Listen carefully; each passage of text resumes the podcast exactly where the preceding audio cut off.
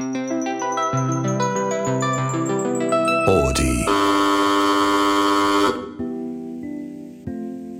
ー皆さんこんばんは。二村ひとしです。こんばんは。映画 .com エビタニです。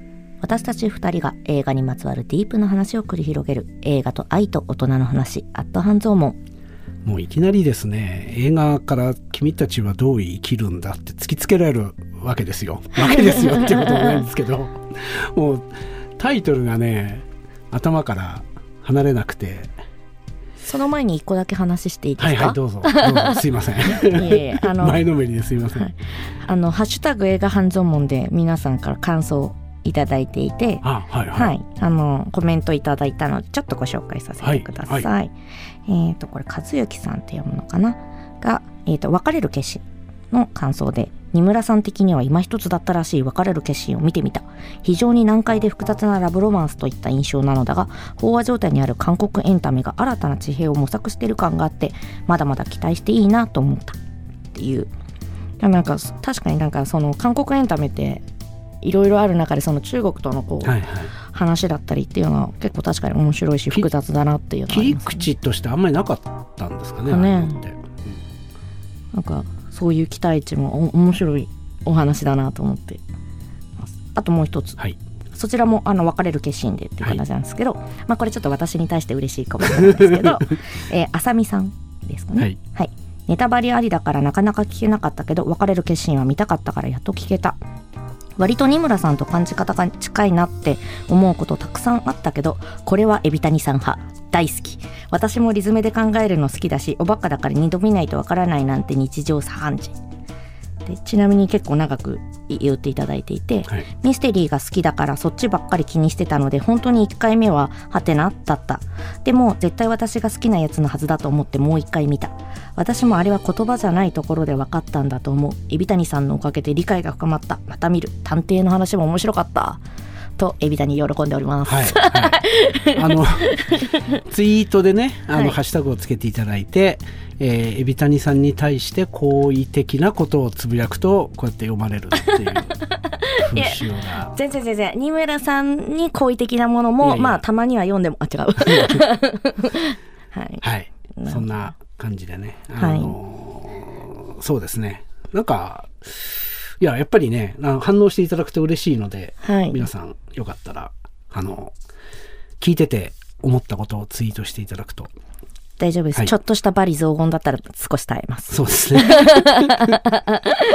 なのでいろいろと皆さんのご意見もお聞かせください、まあそれもね君はどう生きるんだっていうことですよ。というところで、あの、前回、あの、課題として、はい。えっ、と、宣言しておりました、君たちはどう生きるかが今日の映画テーマになります。はい。どう、いや、あのー前回はね、僕は、あの見て、で、もう、そのタイトルが頭から離れなくなってしまったんですが、エビザニさんは、急いでだから見てきてくださったってはいいうお話を、今しがた見てきた。そうです、はいさっき見てきました。、はい い。やー、なんか、ちょっと一回、一回落ち着かせてくれっていう 感じはありまあますね。そうですね。いや、なんかもう、まだ消消化できていない。映画館の終わった後にみんな、誰か説明して、え、全然わかんなかったって声が周り中から聞こえるっていう、結構珍しい体験だなと思いながら。うん。でもなんか、まあ、いろいろと考え、まあ、宮崎監督って、まあ結構そういうね、なんかうんなんていうんですかね、思念的なものを映像化する方なので、うんうん。まあちょっと分かりにくいというか、理解しがたいみたいな部分はあるのかなとは思いつつ。うん、あれ、あれ、だけど、わ、わかるわからないで見る映画でもないような気もするんだけど、つまりそれはね、ララピュタとかにあったわかりやすさを求めたらずっこけると思うんだがごめんなさい、ラピュタももののけ姫も結構私的には分かりづらいと思ってました。ああ、なるほど。なるほど。まあまあ、あの、なんていうんですか、起承転結があるというか、あ、まあそうですね。あの、世界観が割と、まあ、どこの世界なのかはよくわからないけれども、こういう世界があって、こうなってっていうふうにうんうんな,、なって、最後一応、ハッピーエンドだったりするじゃないですか。はい。うん。だから、それとは違うという意味で、まあ、なんあ、まあ、もののけ姫はハッピーエンドとは言えないのかな。わかんないけど、あの、ハウルとか、うんうんえーなんだっけ、えっ、と、千と千尋はいとかを見ていたら、まあ別にわかんなくてもいいのかなっていう、これはこういう ものかなっていう感じがすると思うんだけど、それだと今は許されない感じなんですかね。いやまあ10年経ってしまうと。どうなんですか？ねでも私最初その本当一回ちょっと呼吸しようって思ったんですけど、うん見終わった後は、でもなんかすごい本当君たちはどう生きるかがテーマであるうん。し、あの継承？うん。あの人の歴史というものはこう繰り返されうん。お折り重なっていくっていう継承の物語だなって思って、そんなになんか実はあの私は分かりづらいっていう意味ではそんな思わなかったうん。感じではありましたね。まあ確かに世界観なんで鳥とか なんか、うんなんかまあと突然のファンタジーの部分とかをどう受け入れるかみたいな部分はもしかしたらあるのかもしれないですけど。うんだからファンタジーをどうすするのかだからハウルみたいなうんうんファンタジーの作り方とかさ魔女の宅急便みたいな、うんうん。もうここはこういう世界で魔女がいる世界なんですよ、みたいなことではないわけでまあハウルも割と説明なしで始まって、うん。まあついていくしかないみたいな。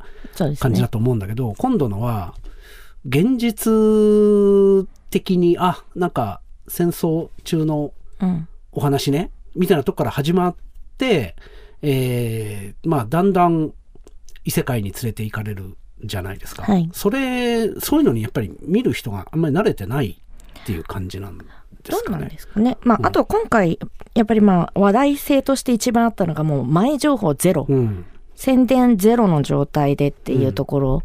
で、まあうん。みんなネタバレとかもあんまこう耳を塞ぎながら見に行っただろうと うん。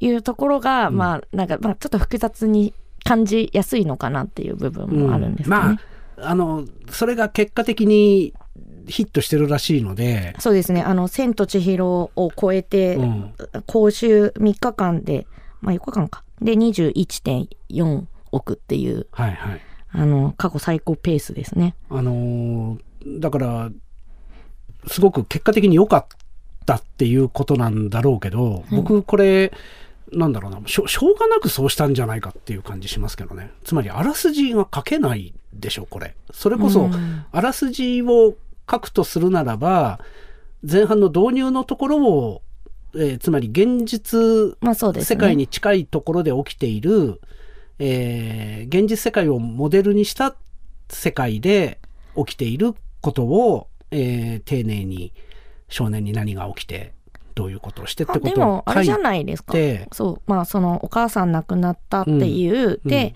まあ、お父さんが別の人と再婚して、うん。まあ、うまく田舎でやっていけない彼が、うん。アウサギとのまあなんていうんですかね。最初のなんか違和感があってうん。その後にまあお母さんが行方不明というか、まあ、義理の母が行方不明になって彼はそれを助けに行くがあらすじじゃないですか、うん。まあそういうふうに 意書きゃ外と意外と書けるんじゃないかなとはちょっと思ったりもしましたけど、まあねそれ書くと多分ぶち壊しなんだと思うんですよ。僕は。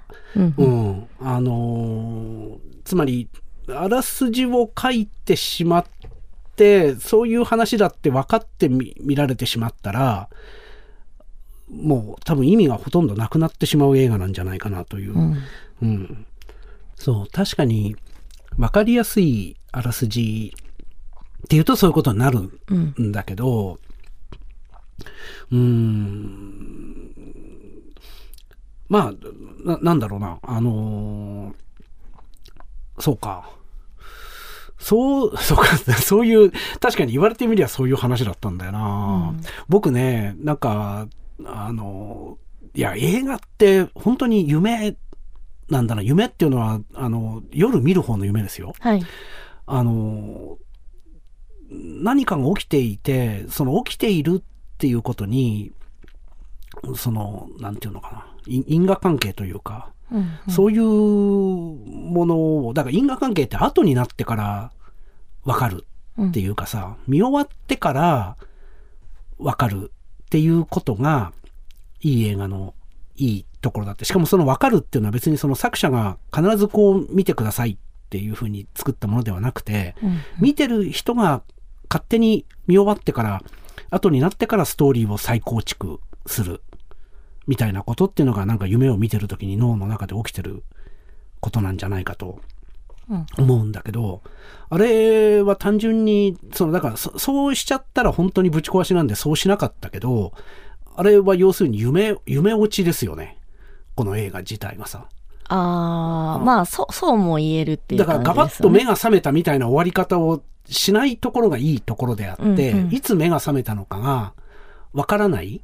あの、実際にこっちの世界に戻ってきてみると、あの、それまで怪物のようだったインコたちが現実のインコになっていくところとかさ、あれがもう本当にアニメーションっていうものの、いやもうあれは CG でやっちゃったら多分ダメで、うん。本当に、あの、宮崎駿のアニメ、アニメだからできるもうそれはもう手塚治虫の頃からついているアニメっていうのは変身を描くものであるっていうさ、うんうん手塚治虫がずっとやってきたことがあるわけですよね。だからそれをやってるんだと思うんだけど、うん。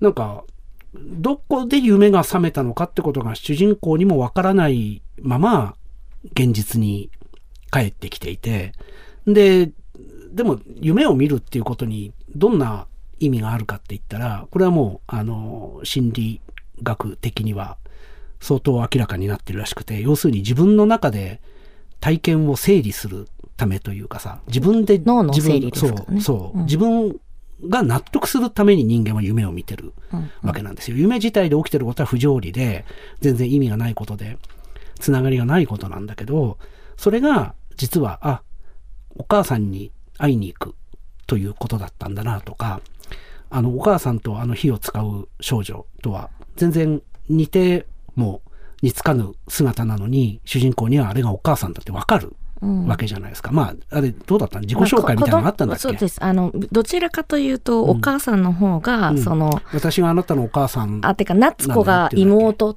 て、夏子はそうかそうか私の妹って言うから、あ、久子かってなるそうかそうか感じです、そうなのか。はい。まあ、でもそれもさ、なんか、なんて言うんだろうな。あの、夢というものをどういう体験として捉えるかっていうふうに考えると、まあ、ななんていうんですかね。あの、あれはもうあれを体験してくださいって、これ、だから、どこかで見てきた、どこかで見た景色がさ、すごい、あの、つながるわけですよ。僕は何を見たかっていうと、僕は宮崎駿のアニメそんなに一本の作品を何回も見てないんだけど、はい。テレビで上映されるために見たりしてないから、あのね、地上波のテレビで金曜ロードショーで見ないとさ、ジブリのアニメって配信がないから、はい。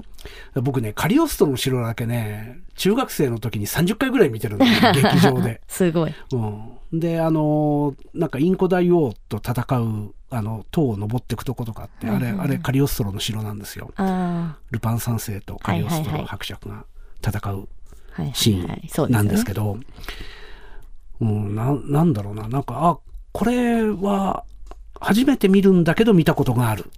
あれみですよね。たいなことを途中の森に、探しに森に入っていくところは完全にトトロの。あれでしたね、うん入り口とかだったし。うん。うん。だからそれをね、あの、なんか、セルフ、なんていうんですか、パロディとは違う、なんていうんだろう。自分のやったことをもう一回、わざと、あの、その枠組みの中でなもう一回なぞっているんだっていうふうに見る見方もできるけど、うん。まあ、っていうかそういう見見方でいいと思うんだけどね。うん。あの、彼が出会っていく世界自体が、えーね、あの、主人公が宮崎駿なんだっていう読みが インターネットを見ていると結構あって、うんまあまあ、それは確かに、その作品の引用だったり、うんえーいろんなことがあると、まあそう読むのが妥当なんだろうなと。えーつまりそのアニメの世界っていうものを、あの、現実ではない世界をなんか作ってしまって、それを日本の子供たちに見せてしまった自分っていうことを、もう一回、やり直そうとしているのか、もうやり直すことはできないっていうふうに思ってるのか、わかんないけど、あんまりさ、その、なんだろうな、あの、お母さんっていうものと向き合うみたいなことって、あんまり宮崎駿ってやってこなかったんだっけ今まで。どう、どうなんだろうな。両親との話はでも結構、両親との話はありますよね。そうですねお母さん、要するにお母さんが病気で死んじゃいそうで自分はおお父さんに育てられた。それはなんか宮崎駿さん自身がそうなんでしょ？お母さんが療養所に入ってたっていう、うんうんあのトトロとか、風立ちぬはうん本当の話らしいんだけど、うん。なんかそのおとお母さんを、つまり死んでしまった、まあ火事なのか病気なのか、うんあのとにかく自分とは遠いところに行ってしまったお母さんを取り戻しに行くみたいな、あんな露骨な話っていうのは、初めてじゃあ初めてなの。だから随分生々しいことをやってるなっていう感じはしましたけどね。それもなんか、その、夢というものの、だからファンファンタジーで例えば世界を救うとかさ、実際に世界が救われてめでたしめでたしみたいな、あるいはなんかナウシカみたいに、その少女が戦う。まあ、作者の分身では絶対あるんだけど、それをなんか美しい少女にして、なんか少女の、あの、心意気で世界が救われたみたいな話にはしないじゃないですか。なんか世界を救うみたいなことすら、なんかちょっとよくわかんないというかさ。うん最後なんか、あの、悪意なきなんとかによって作られた、えー、13個のピース。ピースによって作られた世界の調和ってのは最後保たれたんだっけ？保たれないですよ。保たそれで全部バンってなって、てか、あの、もう僕はその資格がないと。あの自分は汚れてるから心が汚れてい全身て無垢ではないので、そうじゃなくて帰ってみんなとの生活に戻りたい。全身、えっと、無垢ではない自分っていうのは、えーまあ実際にあの、うん疎開してきた時に田舎の子にいじめられて、あれはすごく、もう、もういろんな日本のさ、戦中派の作家がさ、うん。あの自分は東京か大阪に生まれて、で戦争が激しくなったんで疎開して、うん。えー田舎の子にいじめられたってもう必ずエッセイに書くよね、うんうんうん。もうすごく日本の戦中派の人がみんな書いてることなんだけど。でまあ宮崎駿もそうだったのかどうかわかんないけどそれに対して、でも私結構、さっき夢っていう話をしてて、うん。最初からアオサギが出ていることがうん。結構私はなんかポイントだなと思っていて、うん。もう来た時点、あの、転んで怪我をする前からうん。アオサギがいるじゃないですか。うん。で、やっぱり多ま分、窓の外から覗いあ、てかもうスタート、スタートの時点でいて、あの、向かいに、あの、廊下を歩いてる時にアオサギがバーッと廊下を突き抜けてくる。で、なんかあれが、なんか私としては、うん。あの、すごい礼儀正しい男の子うんうん。じゃないですか。で、その、突然、あなたの新しいママになるで子供がいるって言われたのも、まあ、受け入れてる風うん。にしていうる。んし、多分お父さんにもお母さんが死んで悲しいとか伝えていなくて、その後もずっと夏子さんのことを話すときに、お父さんの好きな人うん。だからっていううん。話し方をしていて、うん。もうもうあの時点で彼はもう嘘をずっとついているから、うん。うん。アオサギと出会うんだなってうん。うん。うん。なんかそこはすごい、なんか夢っていうかまあ自己、なんていうんですか自分のね投影っていうことでしょ？投影っていう意味では、うん。すごいなんかそこのアオサギっていうところうんが、まあそして最後にサギと、まあ仲良くなるっていう、うんまあそれを受け入れられたから戻ってこれるうんっていうのはすごい、なんか私的に、あテーマとしても、うん、なんか、いや結構わかりやすいテーマだなと思ってそこの辺とか見自てましたね。分の中の、まあ、わ悪いものっていうか、うんあの嘘をつかないと生きていけないみたいな、まあ、嘘をつくってことはつ自分を守ってるうん。ことだと思うんですよね。で嘘をつかないと生きていけないみたいな自分とまあ調和するっていうかそれを否定しないっていうことですかね。そうですね。なんか今まで作ってきた宮崎駿のそのそれも13本あるんじゃないかとか言われてるけど、うんその宮崎駿の今までの作品は主人公が潔癖すぎたうん、っていうことなんですかね。今までああいう形で嘘というか自分に、自分、自分に？まあまあ、自分が生きていくために、あの、不誠実と言われるかもしれないことを、いや、だからあの、自分で自分の、あの、頭を、側頭部を石で殴った時にちょっとびっくりしましたけどね、僕、一番前前の方のシーンで。あ、こういうことをやる主人公なんだうん。っていうふうに、それは宮崎駿の作品で見なかったものだっていうのは見ている時にすごく思った。で、そういうこと全部の象徴が、あの、えっと、鳥の時は美しいけれども変身して人間の姿になると醜い詐欺おじさんだという、そのまた変身の過程が非常に醜いというかグロテスクなんですよね。うんで、それと仲良くなったっていう話でしょ？それが友達だったっていう。まあさ最後話ですよね。うん、うん。あの、元ネタのさ、えっ、と、君たちはどう生きるか。ネタというかタイトルで使ったっていうやつですね、うんあの僕、一あれ、応ま、漫画になった時にすごい売れたんですよね。あれももう10年ぐらい前だっけ？そうですね、ううんちもあるんですけど私途中で読み切ってなかった。うん、多分宮崎駿は別に漫画の方はにはあんまり別に関心ははい。ないんじゃないかと思うんですけど、そのあれ自体がさそのおじさんからあの少年たちを、まあ、あの主人公はコペル君っていう、うん。あの友達とかとちゃんとなんかまあ仲良くして生きていけみたいなそんな単純な話ではないんだけどなんかあの要するに世の中を作っていけうん。みたいな話なんだと思うんだよね。ちゃんと勉強をして世の中を作っていけみたいなことをそんなに説教臭くなく描いている。っていうか、うんうん。少年自身の前向きな心に火をつける火をつけるというかあのなんていうんですかね背中を押すようにうん。書かれている。まあまあ良いいわゆる良い話だと思うんだけどさ、なんかその嘘をつかざるを得ない自分の心とも仲良くして生きていけ生き生きていくしかないんだ僕はみたいなことでしょ？だからあれ、うんうん。宮崎あの主人公が宮崎駿だとするならば別に見てる人に対して何にも言ってないんだよねこの映画、うん。うん。そこがまた なのにタイトルは君たちはどう生きるか。そう。なんか客の方向いてんですよタイトル私が。思ったのは、うん。でもあの要はあの大おじさんうん。は結局あの書物をめちゃくちゃ読んでいて、い。書物の世界の中で、はい。もうこの人間世界ってダメだって、はい。多分絶望じゃないか、はい。してあのまあ隕石というか、はい。あそこで契約をして、はい。そのバランスを保つっていう仕事を自分がやるっていう形をする。で、うん。人間に絶望していたから鳥だけ連れてくる。うん。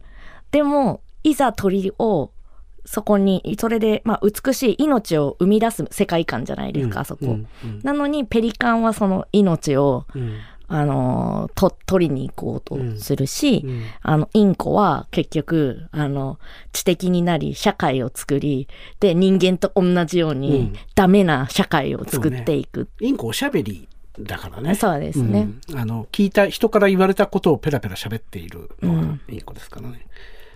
だからなんかそ、そういう、要は、もう、人間の世界ってもう、どう、自分たちがどうあがいてうも、ん。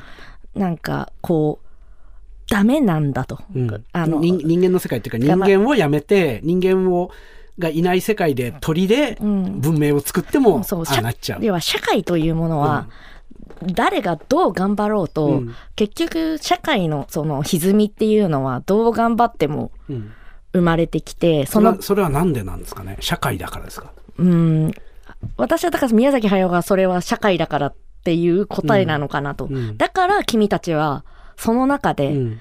どう生きるのかの選択肢は社会に委ねるものではなく、自分たちの意思に委ねるべきものなんだっていうのがこの物語なのかなと。うん。で、かつ、ただ、その、社会っていうものは、でも続けていくし、それはやっぱ未来に託していくものでももちろんあるっていうのが、今回のメッセージなのかなっていうふうにはすごく感じたうんところでしたね。うん。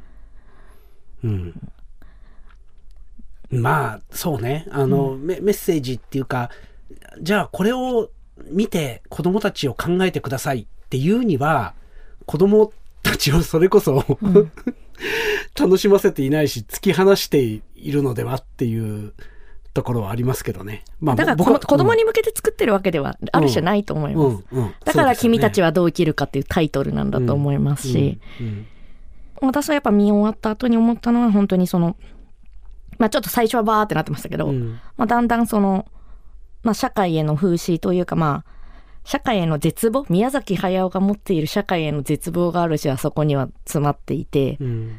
で、ただ、まあその時に結局主人公が最終的に選ぶのは家族であったり友人であったりっていう、うんそのもっともっとちっちゃいもの、要はなんだ、社世界平和だみたいな、うん。ヒーローになろうみたいうん。なことではなく、うん。やっぱりこの自分の半径何メートルかの人々と暮らしたい、うん。一緒にいたいっていうことが、まあ彼の選択、うん。彼の生きる道っていううんうん答えだったのかなっていう時に、まあだからほみんなはどうするっていうのの問いかけなのかなっていうのがやっぱりこのちょっとかん感じましたね。うん終わった後に。みんなはどうする？みんなはどうするか。そうね。あのーまあだから、そう、だからそういう意味で言うと、あのーど、どのくらい意識してるかどうかわかんないけど、はい。えーっと、宮崎さんがなんで安野さんのことをすごく好きなのかよくわからないんだが、まあ好きなんだよね。好きですね。あの、シン・ゴジラの中でさ、うんそのゴジラを発見した人がさ、うん私は、あの、こう生きたが、君たちはどう生きるとは言わないんだよね。足はこうやった、君らも好きにしろっていうふうに言うんじゃなかったっけ？ゴジラ、シン・ゴジラの。ごめんなさい。全然私ゴジラ1回しか見てないのでうん全く記憶がないんですけど。うんあの、写真の中だけで確か岡本喜八監督の写真かなんかを使ってるんだけど、うんうん映画には出てこないゴジラを発見した人ゴジゴジラをゴジラにしてしまった科学者かなんかがい,、うんるんですよね。で、もうその人が、あの、海に身を、あれな投げたんじゃないかな。ゴジラに食べられたのかわかんないけど、もうその人が乗ってないボートが見つかるところから始まるでしょ？で、そこに遺書というか手紙みたいなのがあって、えーっと、シン・ゴジラの、えー主人公たちに向けて、もう私は好き勝手やって、それはつまりゴジラを生み出して、最後ゴジラに食われて死んだのかどうかは描かれてないんだけど、まあ、そう見見えるんだよね。まあ、彼がゴジラになったのかもしれない。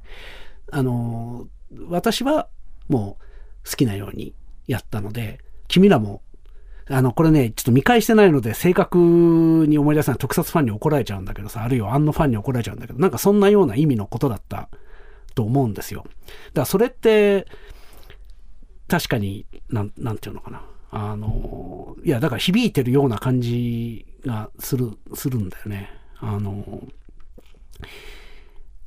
うん。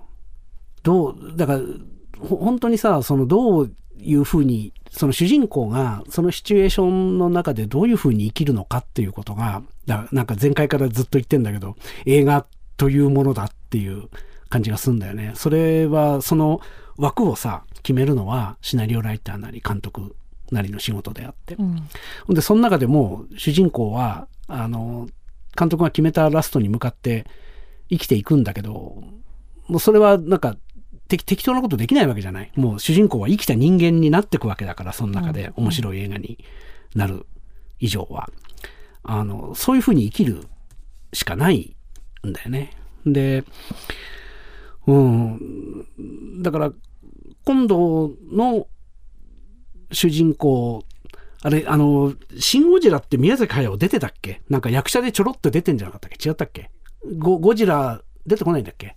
あのゴジラについてなんか一加減ある人たちみたいなのが集められた人たちの中に、そっか、宮崎駿は入ってないのか。入ってないうん。なんかね、あのすごく、そこはね、僕は関係があるような気がするというか、まあ全部すいません。あの、記憶で話をしているので、よく、あれなんですけど、うん。なんだろうな。なんか、今まで作ってきたものって、そう、確かに海老谷さんが言う通り、あの、人間の社会、人間というか、まあ、人間であっても何であっても生き物が知能を持って社会を作ったら、うん。ああいう風になってしまうから、あのーまあだ、だから戦争はしてしまうみたいなことなんですかね。なんまあ、か人間、あの、うん。最後にこう、その王子さんが、うん君はここでこの純真無垢なものをやればいいってうん言ってた時に断ったら、うんあんないつ亡くなるかもわからないうん戦争ばっかりしている、うん焼き尽くされそうな社会に戻るのかっていうのがあるじゃないですか。うんうんだからやっぱりでも、そこうんの社会はもうどうしようもない、戦争が起こっている社会は本当にどうしようもない。がそこで生きると決めた彼っていう感じですね。純真無垢な社会っていうのは、あの、まあ、ナウシカが戦争を終わらせることができるアニメの中の世界みたいなことなんですかね。っていう可能性もありますよね。うんなんかその、まあ、純真無垢な世界ってあんのっていう話も多分あると思いますし、うん。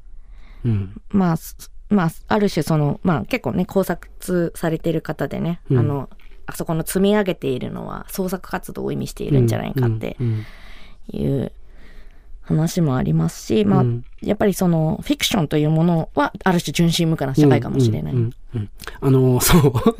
あの、なんだっけ、えっと、要するにき、綺麗な心、自分は綺麗な心ではない人間なのに、あの、まあ、象牙の塔なのかどうかわかんないけど、その宇宙から降ってきた塔の中で、えー自分で世界を、積み木を積み重ねて世界を作っていると、その中では美しい世界が作れてしまううん。みたいなことだと思うんだけど、これもね、また全然関係ない別の映画の話をするんですけど、はい。僕の 好きな、そのデンマークのラース・フォントリアっていう、ちょっとおかしい監督がいてですね、まあこの人の、もう20年ぐらい前にデンマークで、そのテレビシリーズとして撮っていたキングダムっていう、あの、病院をめぐるホラー、ある、ある病院が悪魔に支配されそうになるんだけど、その、で、そのことを気がついた霊能者とかがその悪魔と戦いにその病院にやってくるんだけど、病院の医者たちは全然なんか自分たちが病院の中で出世することを一生懸命やっていて、もうなんか全然トンチンカンだみたいなね、非常にこうトンチンカンな面白いドラマがあるんですけど、その中で、あのね、毎回必ず、その監督のラース・フォントリアが最後に出てきて、善と悪があることを心得よって言って終わるんだよね。うんまあだからそう、そういうことなんだよね。そんで、それが今回、あの、20年ぶりに完結して、今、えっ、と、これが配信になるときはやってんのかな？劇や場で。やってんですけど。7月28日から公開ですね。あの、5時間ぐらいやるテレビ、あの、全5回ぐらいの連ドラをぐっとまとめて、まとめてっていうか、ノー編集で一つの映画にしちゃったんで、1本が5時間あるっていうバカな映画なんですけど、それが全部で3本あるっていうね。あの、ただね、なんかそういう、あの、非常にナンセンスな話なんだけど、その、善と悪があることを心得よっていうのは、うん、なんか、今度の映画で、まあ最後の映画になるのかどうかわかんないけど、君たちはどう生きるか。うんうんうん宮崎駿が言ったことを、言ったことっていうかまあ、たどり着いたことをずっとその子供も喜ぶ。子供にも見せられるっていうふうに世の中の親が思っていた、まあトトロからずっとつながるね。まあまあでも冷静に考えるとさ、あのいや、僕はあれが好きなんですけどね。あの、なんだっけ、ハウルの動く城っていうのが、はいはいあれすごく、まあ恋愛の話というか、やりちんの話というか、こじらせ、こじらせている話じゃないですか。もう今めちゃくちゃ怒られますよ。ハウルをそんな風に言ったら。そうですかね。いや、キムタクにあれをやらせたところが僕は素晴らしいと思うんですけど。まあ今回はキムタクはパパでしたけどね。そうなんですよね。あの、宮崎さん、キムタクの声好きなんですかね。うんな、なんなんですかね。あの、そう。あの辺から、だいぶ様子がおかしくなってきていて、あの、まあ、ポニョとか結構怖い映画ですか？ら。ポニョも、ポニョは、そうか、ポニョはあれはお母さんの話か。お父さんとお母さんっていうものの気持ち悪さの話みたいなところがあって、あれも決して世界は救われて終わってないっちゃ終わってうん。ない。世界が滅んで終わったんじゃないかみたいな解釈もあるしね、うんポニョも。そうですね。うん。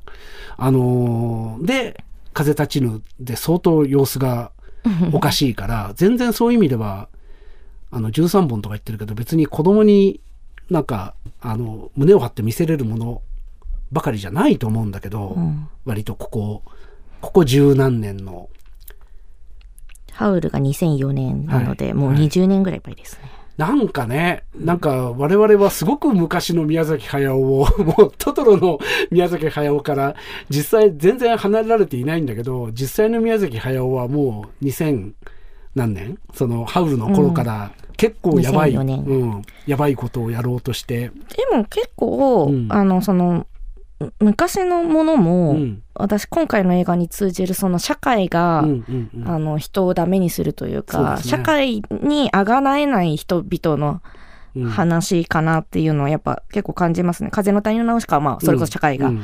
崩壊してるし、うん。ラピュタも結局、あのまあ彼女はその社会に翻弄されはするじゃないですか。そうで。すね。うんうん。し、まあ、トトロだってそのね、うん。そのまあある種現実逃避的にトトロと会うっていう子供たちが、うん。っていう話だったりもするから、うん。結構そこは一貫してるんじゃないかなっていう気はうん。結構しますね。うん。まあ、ただそれをまあ分かりやすくというかエンタメに振ってなんか楽しめるっていう方向よりかはこんあのだんだんメッセージ性が強くなってきたっうんていう感じかなとすすっき。り、すっきり終わらせない方向に、すっきり終わらせない方向にだんだんやろうとしていて、るような印象を受けるんだよね。だから、うんあの、おじいちゃんになればなるほど、そうなれている。その、すっきりしないように、なんか、慣れているっていうのは、まあ、ある意味、幸せ、作家として幸せな人だなっていう感じがしますけどね。うん。なんか、普通丸くなる じゃないですか。うんうんだから丸くなるっていうことも、そのさ今言った社会っていう話で言うと、だから丸くなった方が幸せだみたいなこともあるかもしれないけど、うんその社会からの圧っていうことを考えると、人間は年を取ると、まあ、エネルギーもなくなってくるし、丸くならざるを得ないということなのかなっていうこともあるしね。で、また今社会がさ、世の中がこういう映画がいい映画なんだっていうところで、なんか、あの、まあ、丸くなったものとか、あるいは尖り方だとしたらこういう尖り方みたいなのを要求してくるうんじゃないですか。うんうん破綻したものをあんまり許されない感じがして、いや、だから、なんか、今回のは僕は良かったですけどね。あの、うん。その分かりにくさとか、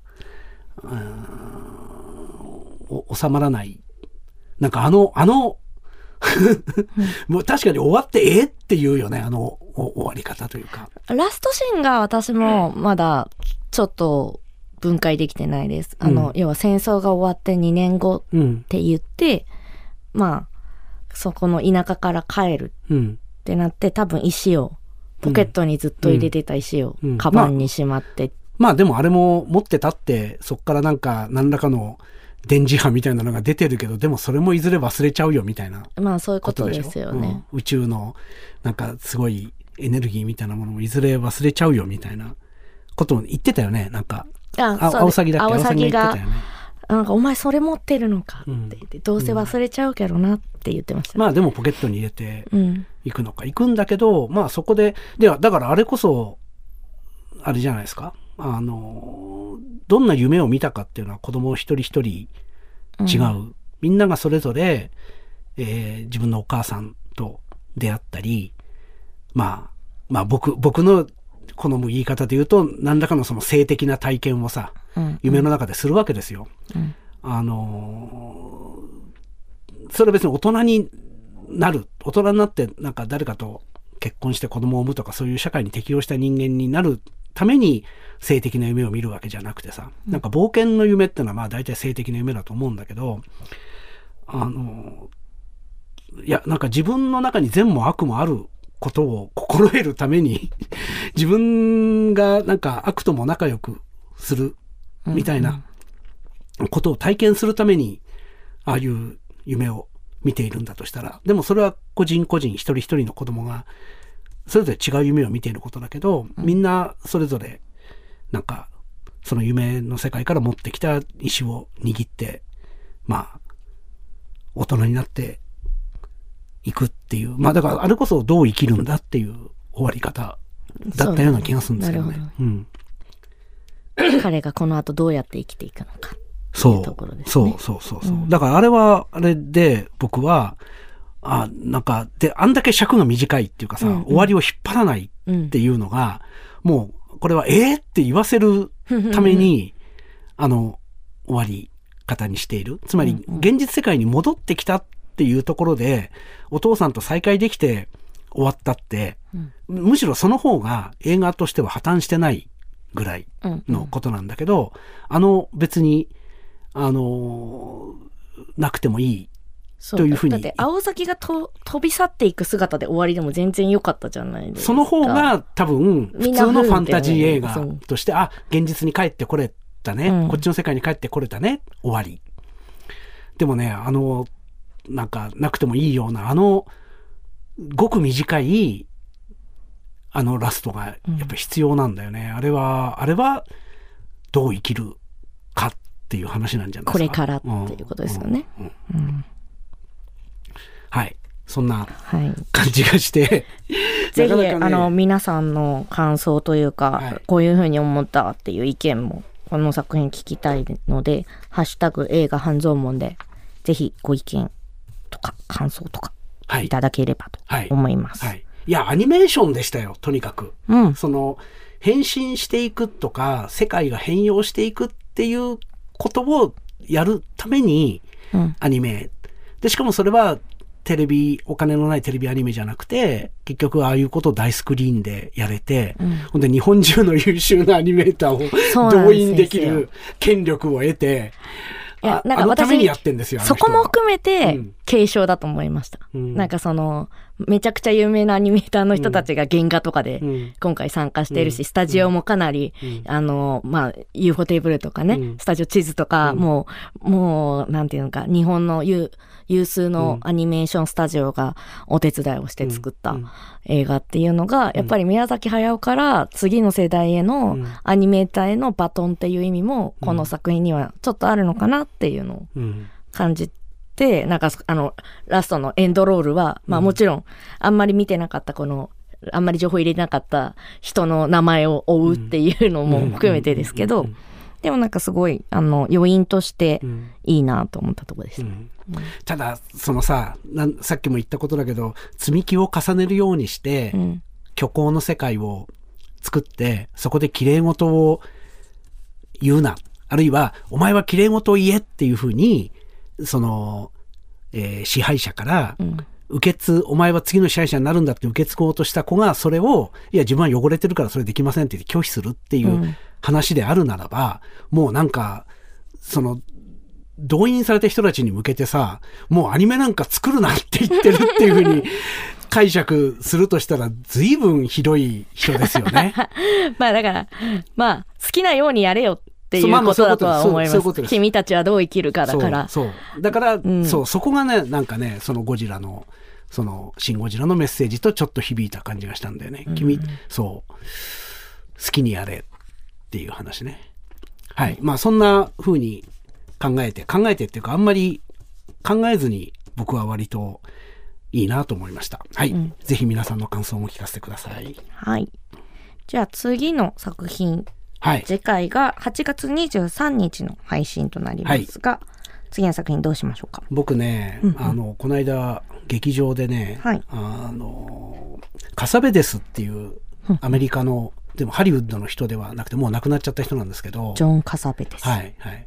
今もカサベデスっていう名前の監督さんいますよね、ハリウッドに。確か。それ息子さんだと思うんですけど、あのお父さんの方ですね。ニック・カサベです。はい。刑事コロンボのピーター・フォークの名優ね。あの、もう本当にね、ハリウッド映画ではないアメリカ映画を作り続けた人らしいんですけど、これもね、あの、ファスビンダーとかね、オゾンとかね、そういう、まあオゾンは今の人か。あの、ファスビンダーみたいな、その、ファスビンダーはドイツの人ですけど、はい。昔の映画で映画好きな人が見てなきゃいけない映画監督ってことで、僕全然見てなかったの。これもね、二村さん見たら絶対好きなはずだよって言われ続けてた人なんですけど、はい。えっとね、あの、昔、テレビの洋画劇場かなんかで、うんうんえーっとね、タイタイトルなんだったっけな？あの、えっと、おおばさんがいっぱい銃をぶっ放す話なんですけど。グロリア。あ、それです、それです。はい。それは見たんですが、それ以外の、えーっと、カサベレスの、ニック・カサベレスの映画僕全然見てなかったんだけど、この間、ラブストリームスっていう、これはね、UNEXT でこれだけが配信されてないんだけど、それをが劇場でかかってるんで見てきたんですよ。いや、非常になんていうか、刺さりました？刺さりましたね。手放しで良かったとか言える、まあもうま、まさにこじらせ映画なんですけど、はい。あの、カサベデス自身が役者で出ててうん、監督が。ほんで、あの、グローリアでも主役を演じた、あの、女優さんがね、カサベデスの奥さんなんですけど、ジーナ・ローラン。はい、はい。はい。あの、この二人がね、弟と姉を演じてて、弟はね、ひどいやりちんでね、お あの、お姉さんはね、まあまあ、なんだろう。まあ何でもかんでもやりちんとメンヘラの話っていうのは僕の解像度が非常に低いんですけど、簡単に言うとそういう話です。